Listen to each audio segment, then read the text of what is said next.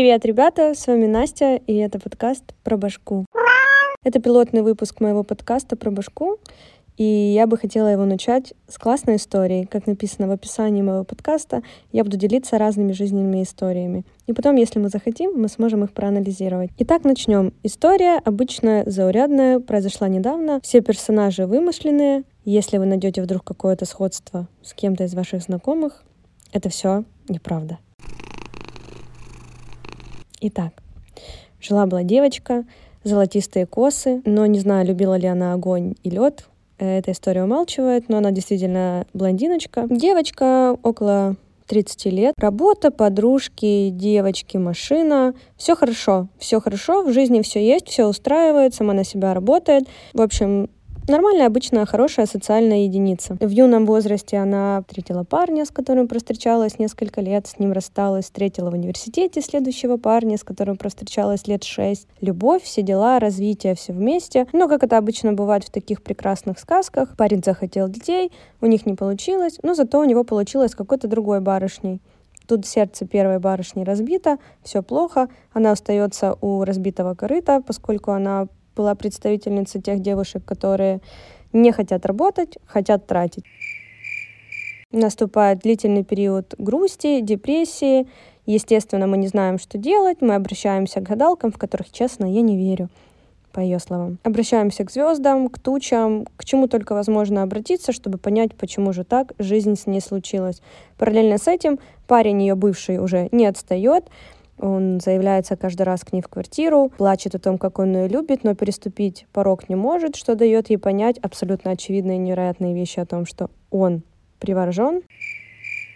Дальше начинается длительный период восстановления, принятие и все девять кругов ада. Но, как обычно, в жизни ничего не может длиться вечно, поэтому рано или поздно ее грусти тоже закончились. И тут она встречает великолепного, прекрасного парня, у него все хорошо, у него есть бизнес, у него есть четкие понимания того, что он хочет в жизни. В общем, все, что нужно для прекрасной, счастливой совместной жизни. Начинает парень и девушка встречаться, проходит месяц, два, три, проходит полгода, через полгода парень начинает говорить о том, что я бы хотел завести детей, маленькая ремарка, да, он постарше, ему там 38-36 лет, около того. На что девочка, естественно, соглашается, она говорит, ты знаешь, я бы уже тоже хотела детей, давай будем как-то пробовать. Обычное, нормальное, здоровое построение отношений, которые должны привести нас к хэппи-энду. Все бы ничего, ничего не предвещало беды, они живут на два дома, она живет в своей квартире, он живет в своем доме, все у них хорошо, совместный быт, чтобы друг другу не надоедать, не съезжаются. Отличные, здоровые здравые, хорошие взаимоотношения. И вот однажды в пятницу вечером он ей пишет «Привет, зайка, котик, ротик, самолетик. Я сегодня вечером отвезу свою маму с сестрой на море. И пока буду в дороге, ты, пожалуйста, не грусти, не скучай, будем списываться. Завтра утром я пораньше встану и проведем с тобой прекрасные выходные». На что она, как абсолютно здравый человек, говорит «Да, конечно, супер, котик, давай».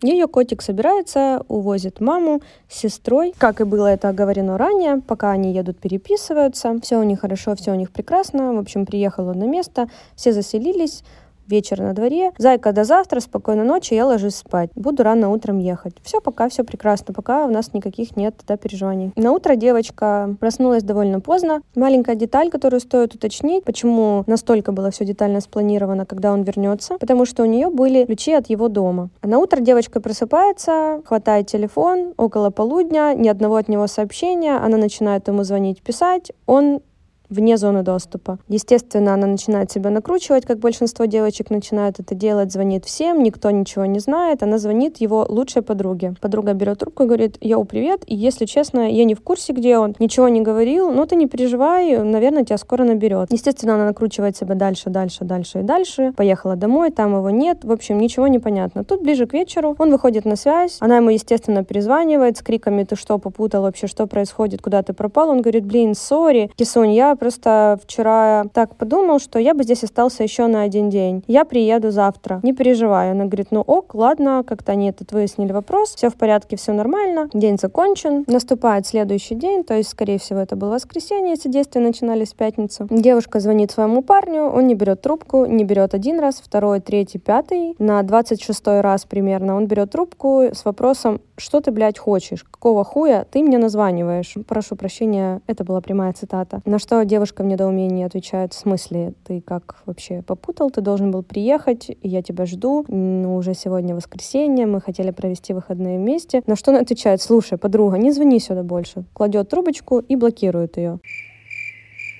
Дальше больше. Естественно, девушку не устроил этот ответ, и она, будучи в здравом уме, сразу же включила режим Шерлока Холмса. Открыв его Инстаграм и просмотрев всех девушек, на которых он подписан, просмотрев всех их историй, одна девушка привлекла ее внимание. С ее слов, она была немножко э, эскортного вида, назовем это так. Каждую неделю поездки в Дубай, судя по ее Инстаграму, роликсы, шампанское с клубникой и вся вот эта вот роскошная дорогая жизнь на яхтах среди моря и песка. Но все ничего, никаких вроде бы подозрений не было, но у этой девочки в highlights, кто не понимает, что это, как и я не поняла с первого раза, так как я не очень опытный юзер Инстаграма, это кружочки, в которых ты можешь сохранять истории на длительный промежуток времени. В одном из таких кружочков она увидела подпись «Концерт» с датой субботы. То есть она смотрела это все воскресенье, концерт был датирован субботой. Она начинает пересматривать все эти хайлайты, и на одном из этих хайлайтсов она видит, что она снимает сцену, как поют какие-то ребята из группы концерт которой она пришла, и где-то случайно мельком, пока она снимала сцену, попал в поле зрения вот этот ее молодой человек. Она в недоумении еще раз звонит его лучшей подруге, и тут раскрывается моя любимая часть этой истории. Подруга выдыхает и говорит, послушай, моя любимая девочка, назовем ее так, э, если честно,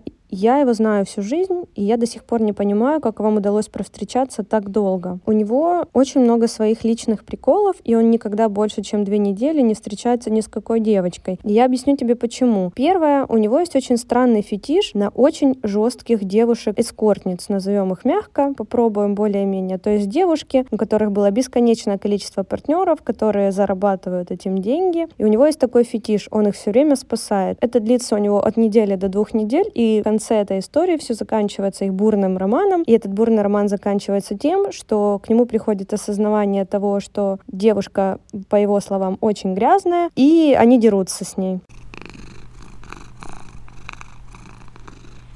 И второй фетиш, назовем его так, он кокаиновый марафонщик. То есть сейчас, когда у него есть проблемы с бизнесом, о которых она прекрасно, эта девушка, знала, потому что она ему неоднократно помогала и давала деньги на бизнес, а это все произошло из-за того, что он очень много марафонил, он устраивал двух-трехнедельные марафоны кокаиновые, и вот сейчас у него чуть-чуть закончились деньги. Вот этот вот год он как бы восстанавливался и как бы уже сорвался снова очередной раз. Поэтому я предполагаю, что он с этой девушкой сейчас в новых отношениях. Подруга оказалась права. Далее эта новая девушка выкладывала уже фотографии в течение первой новой недели их отношений, фотографии из его дома, как они за ручку гуляют, и все прекрасно, все хорошо.